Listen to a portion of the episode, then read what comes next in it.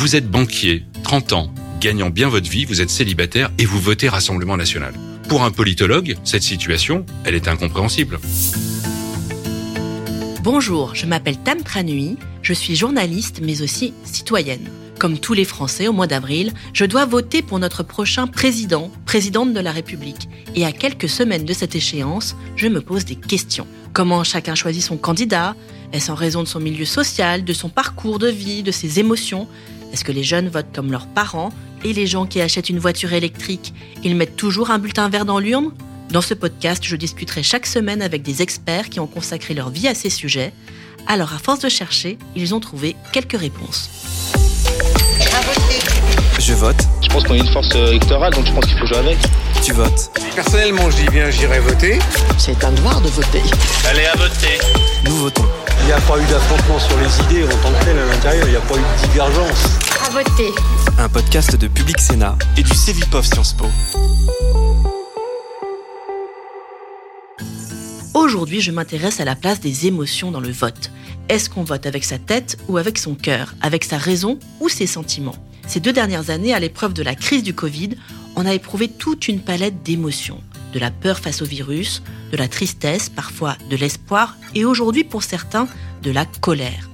Comment cette colère se matérialise-t-elle dans le vote? C'est ce qu'on va essayer de comprendre avec un spécialiste des comportements électoraux et des populismes. Il a aussi beaucoup travaillé sur l'importance des émotions dans le vote. Marcel Foucault, professeur des, des, universités en sciences politiques à Sciences Po et directeur du CEVIPOF, Centre de recherche politique à Sciences Po.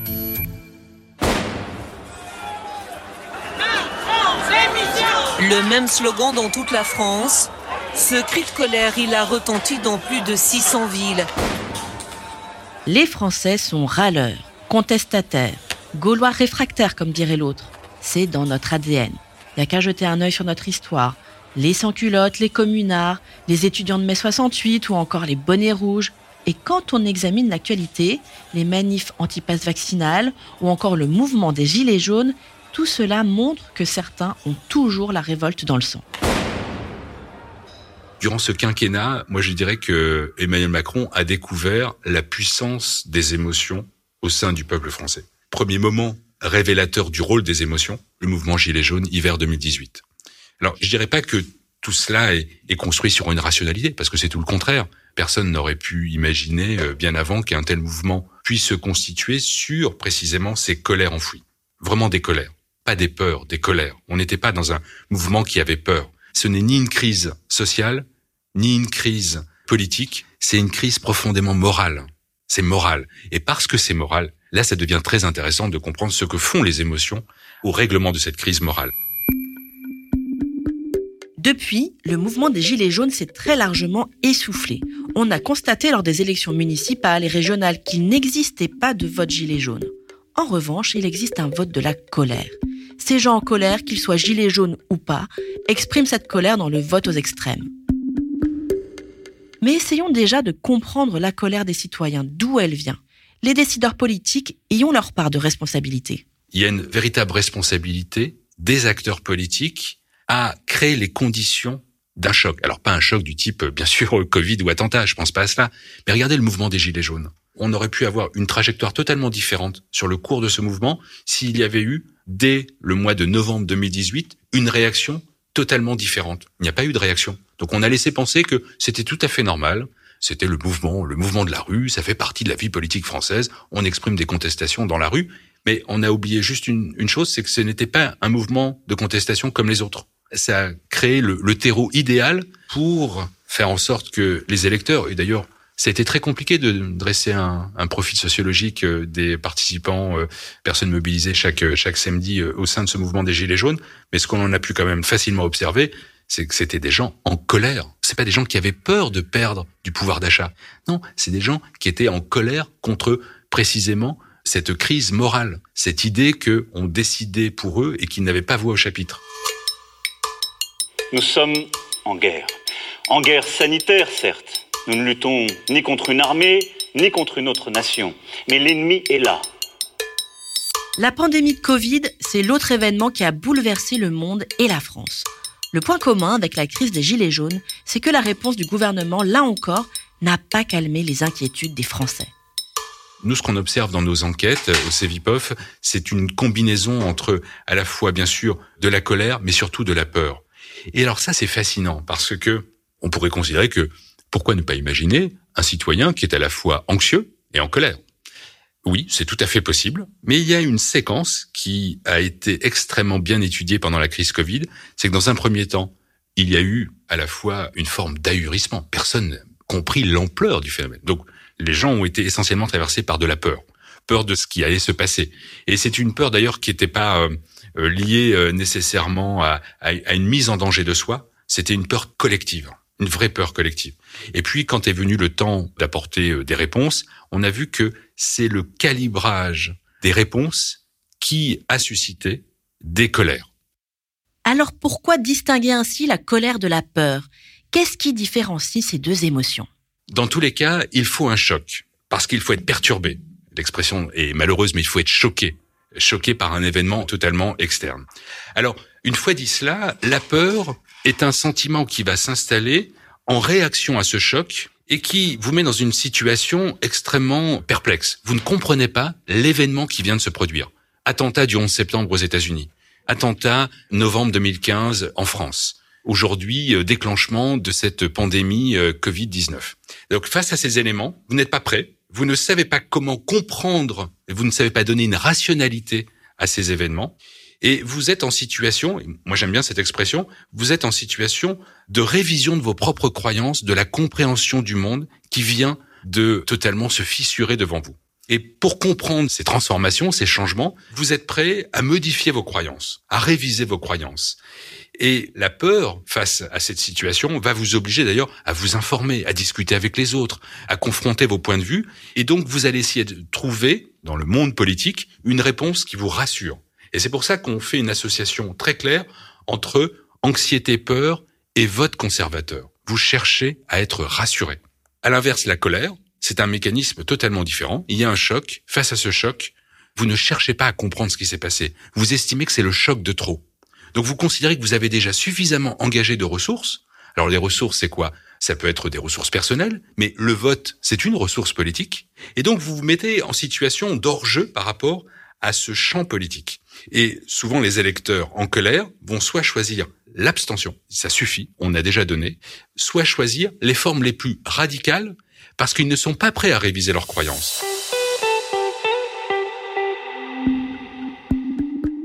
J'ai donc un début de réponse à mes questions. Oui, les gens en colère ont tendance à voter pour les extrêmes. Ils choisissent soit l'abstention, soit le changement radical. C'est l'idée de renverser la table, quoi. Ce qu'on a pu observer à l'étranger lors de l'élection de Donald Trump, un résultat qui avait sonné le monde entier.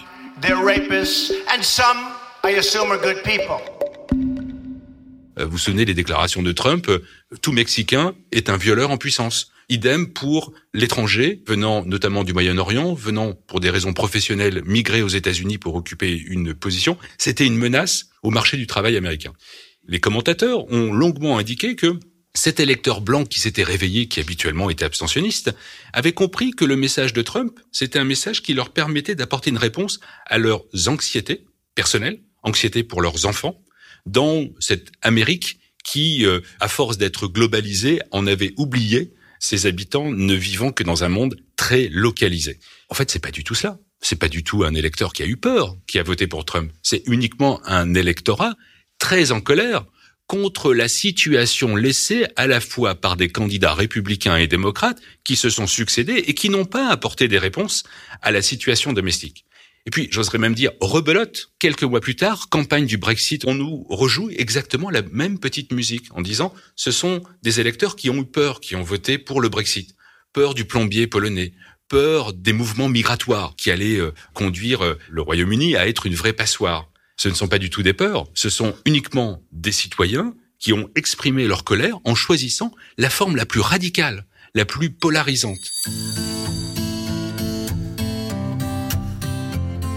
si on suit ce raisonnement, qu'on essaye de l'appliquer à la France, ça veut dire qu'on peut tout à fait se retrouver avec Éric Zemmour au pouvoir en avril ou qu'on pourrait quitter l'Union européenne? Pourtant, c'est pas du tout ce que prédisent les sondages. Est-ce que ça veut dire que les sondages se plantent comme ils se sont plantés pour Trump ou pour le Brexit? Est-ce qu'ils sous-estiment la colère des citoyens? Aujourd'hui, je dirais que le niveau de colère que l'on peut observer dans des mobilisations euh, anti-vax ou mobilisations retraite, mobilisations éducation nationale, tous les gens qui descendent dans la rue ne sont pas forcément alimentés par une colère extrême.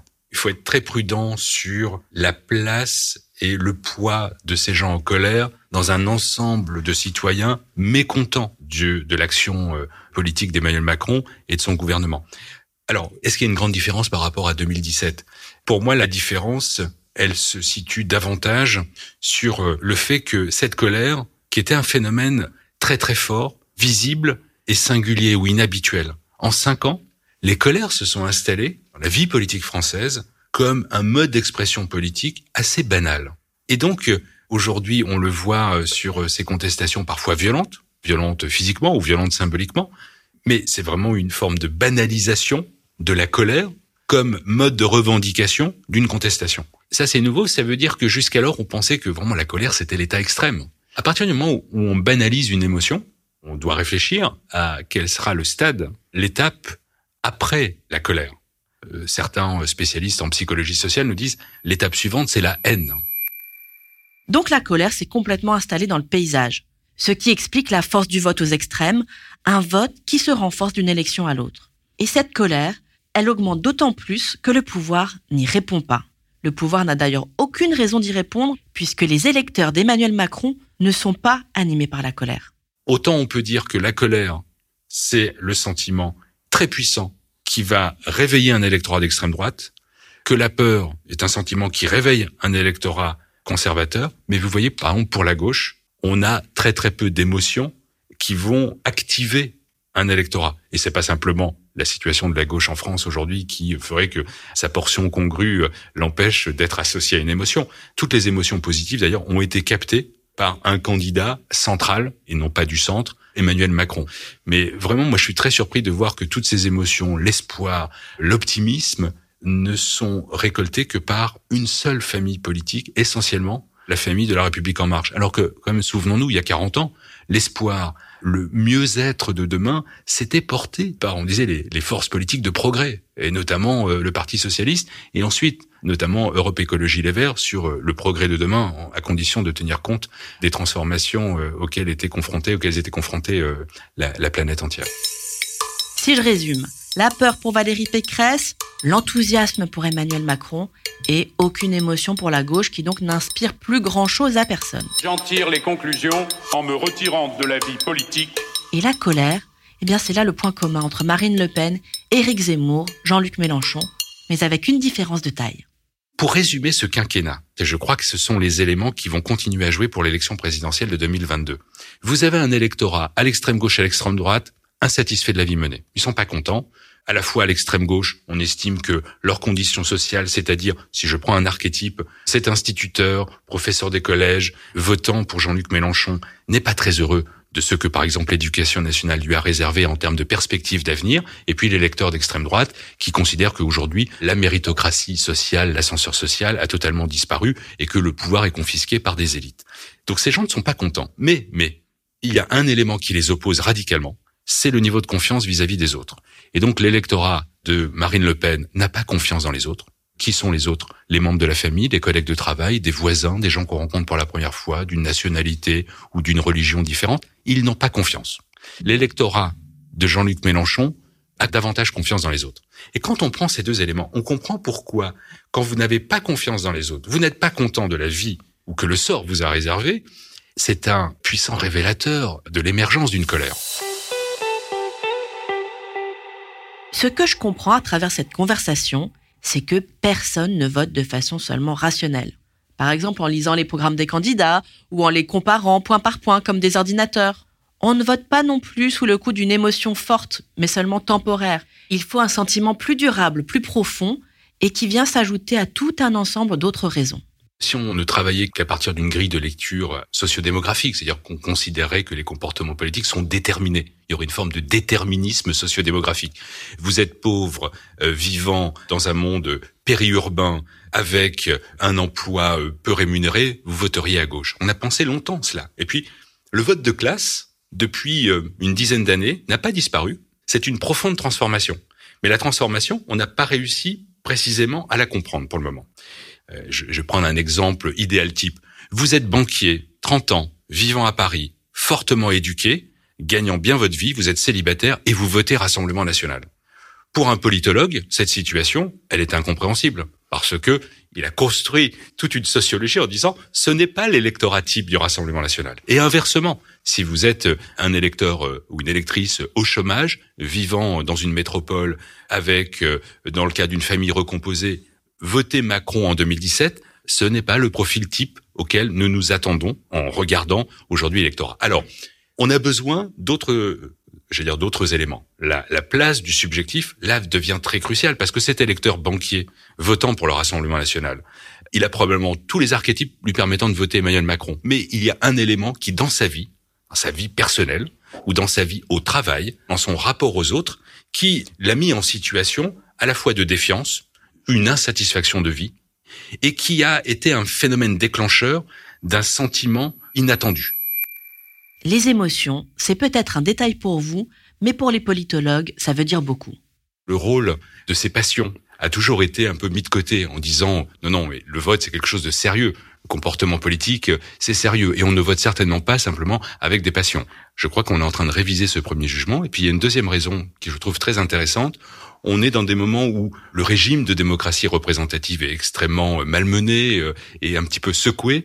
Et je trouve que cette euh, capacité affichée par les émotions oblige aussi les acteurs politiques à prendre en compte ce qui n'est pas toujours rationalité. Et j'insiste, le vote, les comportements politiques, la participation, ce n'est pas que rationalité. Et j'ai même parfois, il y a des passions rationnelles ou, on pourrait le dire autrement, euh, il y a une, une raison émotionnelle.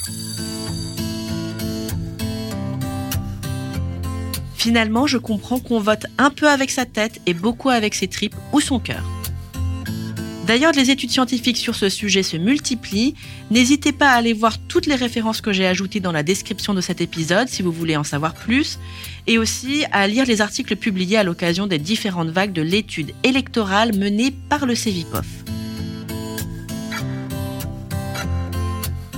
Merci d'avoir été à l'écoute de Je vote, tu votes, nous votons.